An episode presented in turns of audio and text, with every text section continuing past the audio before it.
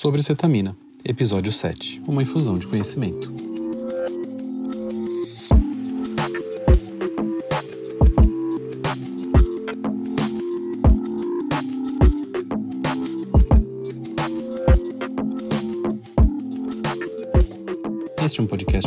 Médicos sobre responsabilidade do Dr. Tiago Gil, médico anestesista, CRM 157384, RQ 64871. A medicina é uma ciência que está em evolução e este podcast não deve ser usado como guia terapêutico. Esse episódio foi gravado como verdade até setembro de 2020.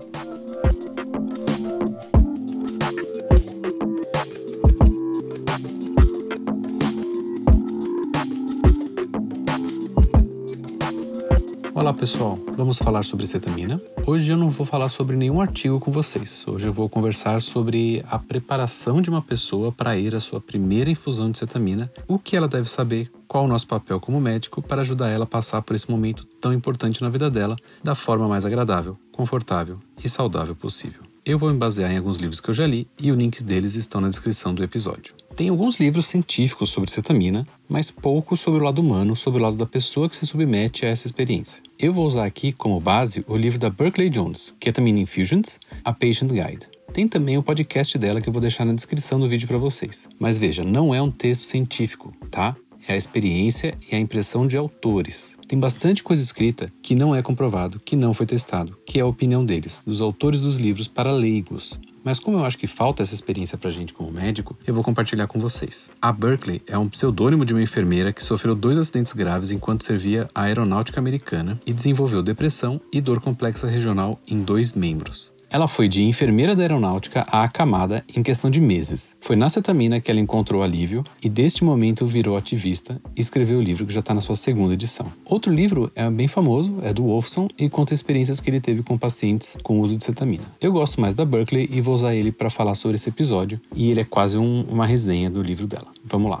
O livro se propõe a ser tudo o que você precisa saber sobre cetamina antes de ir para a primeira infusão. Eu gosto da linguagem dele. É menos técnica do que a gente costuma ver e melhor para falar com o paciente. Eu estou preocupado com dose, com monitor, efeito adverso, nível de dor, sempre atento. Mas ela não. Ela quer contar para você como vai ser a experiência de dentro. E a empatia faz parte da medicina e a gente precisa ter essa informação para falar com nossos pacientes. O livro é dividido em 10 capítulos curtos e começa como todo livro americano. Ah, então você decidiu realizar aquela infusão de cetamina. Parabéns, esse é o início de um novo futuro. Todo livro americano começa assim, né? Nesse capítulo ela descreve como a cetamina foi descoberta, seus usos em medicina, abusos na rua, nada demais. Ele é escrito para pacientes, então a linguagem é bem direta. No primeiro capítulo, as esperanças sobre o tratamento são estabelecidas. Cetamina é uma ferramenta, uma baita ferramenta. Não cura doença nenhuma, assim como a insulina não cura diabetes. E como toda ferramenta deve ser bem utilizada, de nada adianta tentar tirar um prego com uma marreta. As infusões são como as outras medicações, mas a diferença é a taxa de sucesso e a via de administração, que é endovenosa. É comum que você não se sinta bem imediatamente após a infusão.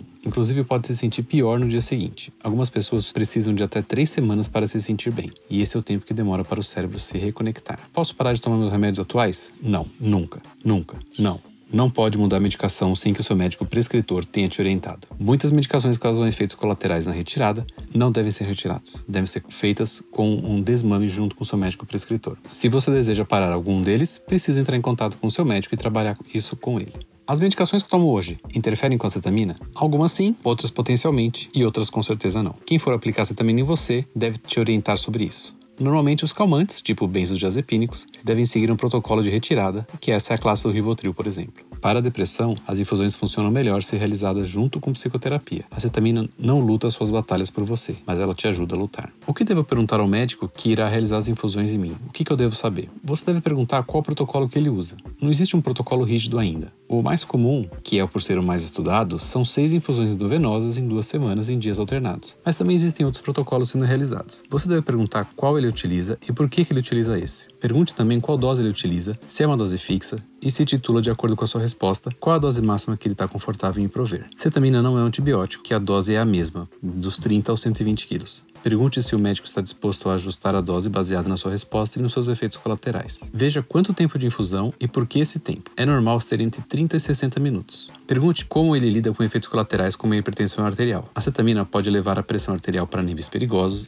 e você deve estar monitorizado e medindo sua pressão a cada 10 minutos no máximo. Essa é a lei brasileira. Alguns médicos utilizam infusão de mais de uma medicação com acetamina. Isso pode ser bem benéfico para você. Pode te ajudar com a dor, com a depressão, com efeitos colaterais. Pergunte ao seu médico se ele utiliza alguma outra medicação na infusão para você. Você pode agitar durante a infusão. Você pode ficar agitado, se mexendo e não saber que está em infusão, tentar levantar, e isso pode ser muito perigoso. Pergunte para o médico que vai ser responsável pela sua infusão o que ele vai fazer caso isso ocorra e veja se você está de acordo. Algumas medicações podem deixar você sedado o resto do dia. Converse sobre isso, o que será administrado caso você agite. Pergunte como seu médico previne e trata a náusea relacionada à infusão. Se você é uma pessoa que fica nauseada no carro, em barco, facilmente, você provavelmente vai ficar nauseado na infusão. Há maneira de tratar isso e você deve saber como que vai ser tratado em você. Seu médico deve avaliar você antes de iniciar as infusões, fazer uma avaliação clínica. Algumas doenças são incompatíveis com o procedimento, algumas doenças crônicas podem ser agravadas pela cetamina e você precisa passar por uma avaliação pré-anestésica. Algumas condições psiquiátricas também são contraindicadas para a cetamina.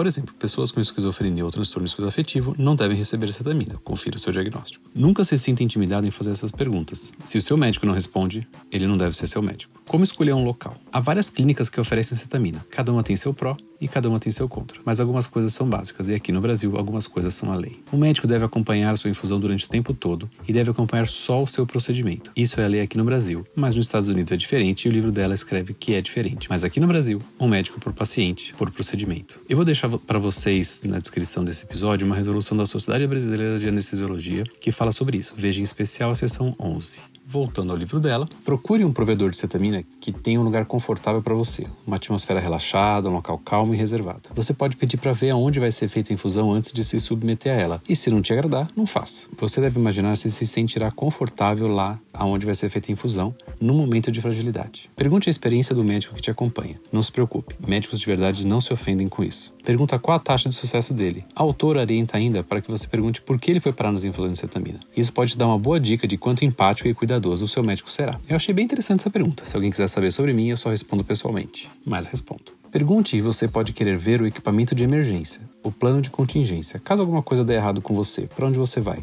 Quem ele vai chamar? Aonde está esse reforço médico? Quanto tempo demora para chegar? E se você sair em uma ambulância, quem irá chamar? Qual o protocolo deles e quem vai pagar por isso depois? Alguns lugares nem têm um plano de contingência. Pergunte se algum familiar pode entrar com você na sala de infusão. E acredite, isso é muito importante para você e será muito importante durante a infusão. Sobre doses e protocolos. Para servir de base para você, e é claro que eu não estou prescrevendo nada, é só uma base. As infusões típicas são por via endovenosa, guiadas por uma bomba de infusão, que é um equipamento eletrônico que controla a velocidade do soro que entra na veia, a uma dose de 0,5 mg por quilo em 40 minutos. Monitorização do coração, da pressão arterial e do oxigênio, que é aquele treco que coloca no dedo, e uma recuperação de 20 minutos e alta para casa. Inicialmente são feitas seis infusões em duas semanas, três vezes por semana. Isso é o básico. Com isso, você vai ter material para discutir sobre protocolos, doses, tempos e equipamentos com seu médico e principalmente por que de modificar cada um desses aspectos. O que é normal sentir? Quais são os efeitos colaterais mais normais, mais comuns? Náusea e vômito, tontura, cabeça leve,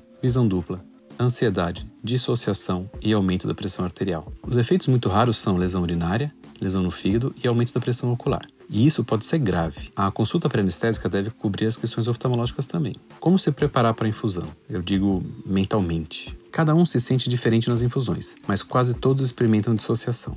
A dissociação é uma desconexão com a realidade, com a continuidade de pensamentos e ações, a desconexão com o ambiente e até com a própria identidade. A autora do livro fala em um estado de sonho vívido. As pessoas ficam acordadas durante a infusão, veem formas, cores, pessoas conhecidas. Muitos gostam de música para ajudar a guiar a infusão. Veja se onde você for realizar, se você pode usar um fone de ouvido ou se tem uma música ambiente. A sensação é gostosa e poucas pessoas acham isso ruim. Algumas pessoas podem ter experiência ruim. Isso acontece porque não foram bem preparadas psicologicamente, não estavam em um local bom, calmo e com pessoas que conhece e ama. Oriente seu paciente a isso. Quadros dolorosos deixam as pessoas fragilizadas, e estar com quem ela ama e conhece torna a situação mais agradável. No livro, ela dá algumas coisas que são importantes para ela. Limpe a sua mente no dia da infusão. Nada de política, filmes que causem emoções ruins e pouca ou nenhuma rede social. Só vale filmes de bebês, gatinhos e cachorrinhos. Não ouça notícias e isso pode ficar na sua cabeça sem você querer durante a infusão. Meditar e exercitar-se e ter pensamentos bons pode trazer um bom espírito para o dia da infusão. Antes da infusão, pense em lugares, coisas e pessoas boas para você. Use música que você se conecta e gosta. Alguns gostam de fone de ouvido e máscara nos olhos. Cuide para que ninguém fale com você ou você não ouça a conversa alheia caso não queira. Não se esqueça que esse é o seu momento. A gente não faz colonoscopia num salão com gente passando, né? Então a gente não deveria fazer infusão de cetamina assim também.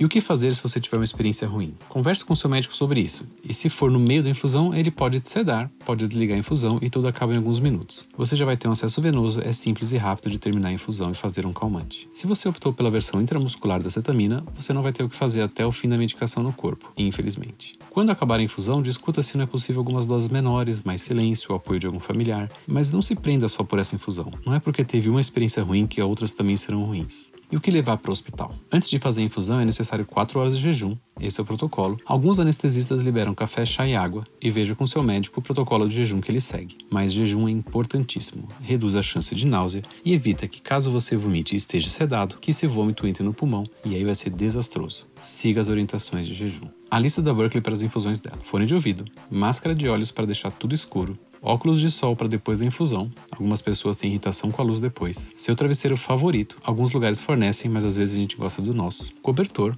alguns lugares fornecem, mas confira antes. Vá com roupas leves e confortáveis, nada de moda. Aqui é necessário aquele moletom mais surrado, a camiseta mais confortável e deixe saltinho em casa. Não esqueça que você é principal, o seu conforto é o principal. Não dirija no dia, se hidrate e coma coisas que não te deixam nauseado após a infusão. Coisas muito doces normalmente deixam adultos com náuseas. Talvez possa optar por coisas mais ácidas. Alguns gostam de gengibre, isso pode ajudar. Posso ficar tolerante à cetamina? Nos trabalhos científicos não encontraram isso, mas no livro ela fala que sim e que é verdade para algumas pessoas. Eu acho que isso ainda é matéria de debate. Outras terapias durante a infusão. Algumas pessoas gostam de psicoterapia junto com a infusão. Alguns terapeutas praticam a psicoterapia breve auxiliada por cetamina. Pode ser que seja ótimo para você. Pergunte ao seu médico sobre isso e se o local tem como oferecer um psicólogo ou receber o seu psicólogo e até mesmo indicar um psicólogo para você nesse momento. Mantenha um registro do seu humor. Tem aplicativos para isso e tenho na descrição do episódio. Procure no Facebook ou em outra rede social algum grupo que você possa trocar informações com as pessoas que estão passando pelo mesmo momento que você. O mindset, ou com que cabeça ir no dia da infusão.